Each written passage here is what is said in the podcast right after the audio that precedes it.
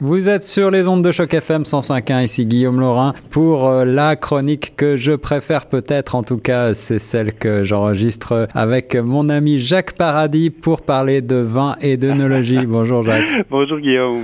Ah, c'est un moment de détente euh, privilégié pour moi que de découvrir euh, en ta compagnie des vins de choix et des vins souvent, bien souvent originaux et qui nous font nous pencher sur des méthodes de vinification ou encore des terroirs souvent peu connu. Aujourd'hui, euh, nous allons découvrir ensemble, nous allons partir en Espagne, c'est ça?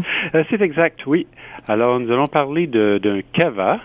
Alors, euh, qui est un vin mousseux. Oui. la semaine dernière, nous avions présenté un champagne millésimé. C'est vrai. Et aujourd'hui, c'est un cava millésimé aussi. Alors, ce qui est également quelque chose de plus rare qu'un cava non millésimé. D'accord. Euh, et puis, euh, comme les, la fête de l'Action de grâce euh, approche, alors je me suis dit ce serait peut-être une bonne occasion de présenter un autre mousseux. C'est vrai, oui, c'est souvent ce qu'on associe ces vins mousseux aux, grands événements, aux événements de fête. Exact. Et, et aux petites fêtes aussi. alors, ce cava, est-ce que tu peux nous rappeler d'abord ce qu'est un cava exactement? Oui, alors le, le, terme cava est un terme d'origine catalane. Alors, c'est vraiment en, en, Catalogne que la plupart des cavas sont produits. D'accord. Et un terme qui, euh, qui signifie euh, cellier. Alors, on, reconnaît en français le mot cave. Oui, oui. Hein, alors, cellier ou cave. Et qui était adopté, le, le terme était adopté pour désigner ces vins mousseux-là seulement en 1970 à la suite d'un accord avec la communauté européenne euh, pour l'utiliser à la place du terme champagne. Ah oui, je vois. On comprend. Justement mhm. pour réserver l'exclusivité euh, du terme champagne aux vins qui viennent vraiment de Champagne. Je comprends. Oui. Alors, euh, mais la production de, de cava a commencé évidemment plus tôt. C'était vers la fin du 19e siècle. Et euh, ça correspond au moment où justement il y a eu la crise du phylloxéra. On en avait déjà oui, euh, parlé. Oui, cette hein, fameuse crise de, qui, qui, a, qui, a, décimé les, les, plantations de vignes un petit peu partout en Europe. C'est cela. Et alors, à la suite, parce que la, cette région-là de la Catalogne était surtout euh, plantée en cépage rouge, mm-hmm. Et c'est à la suite de la période de replantation finalement des vignobles que l'on a planté avec d'autres cépages qui sont euh, indigènes, qui sont principalement le Macabeo, le Xarello et le para, Parellada. Et ce sont les trois cépages principaux pour la production justement euh, des vins mousseux de Cava. D'accord. Alors je crois que la méthode de production est un petit peu similaire à celle du, champagne, n'est-ce pas? Oui, c'est exact. Alors ça veut dire que pour mettre les bulles dans le vin, alors on procède à une deuxième fermentation en bouteille. Alors on ajoute de la levure dans la bouteille. On la ferme et puis on la couche pendant un, certain nombre de mois là à, une température dans des caves, alors à température assez basse et c'est une lente fermentation qui euh, libère du euh, dioxyde de carbone qui a, emprisonné et puis qui va s'intégrer au vin. Alors, si vous êtes un habitué de la chronique, je vous suggère de vous replonger dans nos anciennes chroniques parce que nous avons déjà abordé ces types de vinification du champagne. Oui. Alors, euh, alors une même méthode de production, et on en a parlé, il y a toutefois des différences, alors ce ne sont pas les mêmes cépages. Oui, bien sûr. Euh, alors que euh, en, Champagne, c'est principalement le chardonnay, le pinot meunier et le pinot noir. Euh, alors ici, ce sont ces trois cépages-là, mais on retrouve également euh, le pinot noir et le chardonnay qui sont euh, intégrés parfois à la production de cava. Ils sont autorisés. D'accord. Mais de plus en plus, il y a eu une, vague, il y a peut-être une dizaine d'années d'intégrer davantage de, de chardonnay, de pinot noir, mais maintenant, il semble que les producteurs privilégient de plus en plus les cépages originaux. Le cépage indigène, d'accord. C'est exact. Et puis, autrement, il y a aussi une similarité, c'est que le vieillissement est un peu moins long. Le vieillissement minimum est de, est de 9 mois, alors que pour un champagne, le vieillissement minimum en bouteille est de 15 mois. Ouais. Mais les euh, cavas qui portent la mention réserva, alors ça signifie qu'ils ont été 15 mois euh, en bouteille. D'accord. Et ceux qui ont la mention grande réserva, alors ont été 30 mois qui est presque l'équivalent des euh, champagnes millésimés. c'est ça. hmm. de l'autre côté. D'accord, d'accord.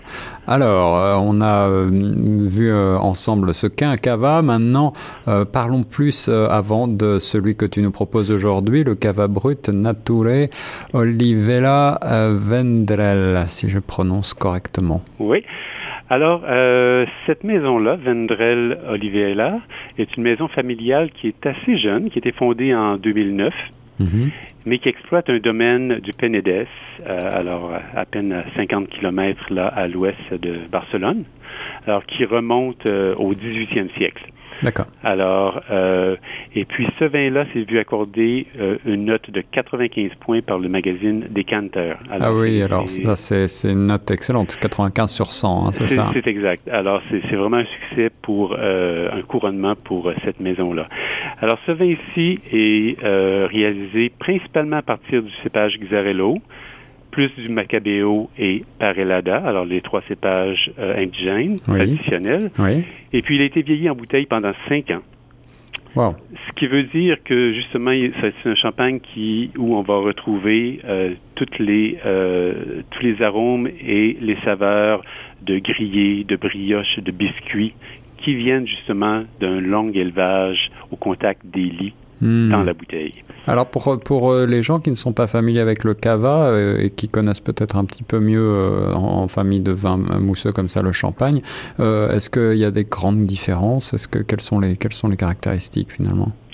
Oui, au niveau du goût, souvent les cavas vont se distinguer avec une petite note de herbacée ou qu'on associe par exemple à l'olive verte.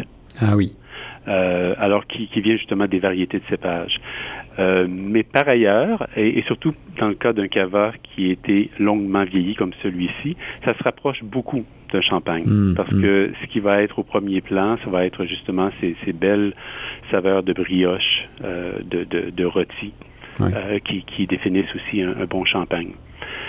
Alors, et celui-ci, c'est un champagne, c'est un, pardon, un cava qui est très sec, euh, et la mention brute nature nous signifie justement qu'au moment du dégorgement, lorsqu'on a enlevé le, la capsule de, de, levure que, que l'on a fait euh, refroidir et geler, alors à ce moment-là, il faut toujours remettre un petit peu de vin parce qu'on en perd dans le processus. Et c'est l'occasion pour les producteurs d'ajuster le style en mettant un peu de sucre. Hmm, hmm. Mais la mention brute nature signifie qu'il n'y a pas eu de dosage, il n'y a pas eu d'ajout justement euh, d'aucun sucre ce qui veut dire que le vin qui est ajouté pour remplacer la perte est un vin euh, comme le vin d'origine. Je vois, je vois. Alors pour finir, euh, comment consommer ce cava brut nature Olivella Vendrell? Oui, par, lui-même. par lui-même. Hein. Il, est déjà oui, excellent. le bouquet, les saveurs sont raffinées et euh, la, la, bouche est, très crémeuse. Mhm. C'est vraiment très agréable. Mais il est mi-corsé. Alors, c'est le genre de euh, mousseux que l'on peut accompagner aussi euh, à table de mets. Alors, par exemple, des, des plats de fruits de mer ou des viandes blanches. D'accord, d'accord. Alors, c'est, il est très polyvalent en ce sens-là. Alors voilà un vin idéal en effet euh, pour euh, Thanksgiving. Euh, peux-tu nous rappeler son prix? Parce que je crois qu'il est quand même nettement plus compétitif que certains champagnes. Oui, alors un peu plus cher qu'un cava, que la plupart des cavas souvent qu'on retrouve entre 15 et 20 dollars. Alors celui-ci se détaille à 26 et 95. D'accord. Mais pour cette qualité et un, un vin mousseux qui a été élevé 5 ans euh, en bouteille. Alors, je crois que c'est une aubaine en comparaison, par exemple, justement, d'un vin de champagne. Eh oui, eh oui, absolument. Voilà, donc un, un, choix, euh, et on rappelle cette fabuleuse note de 95 du magazine Décanteur pour ce vin particulier.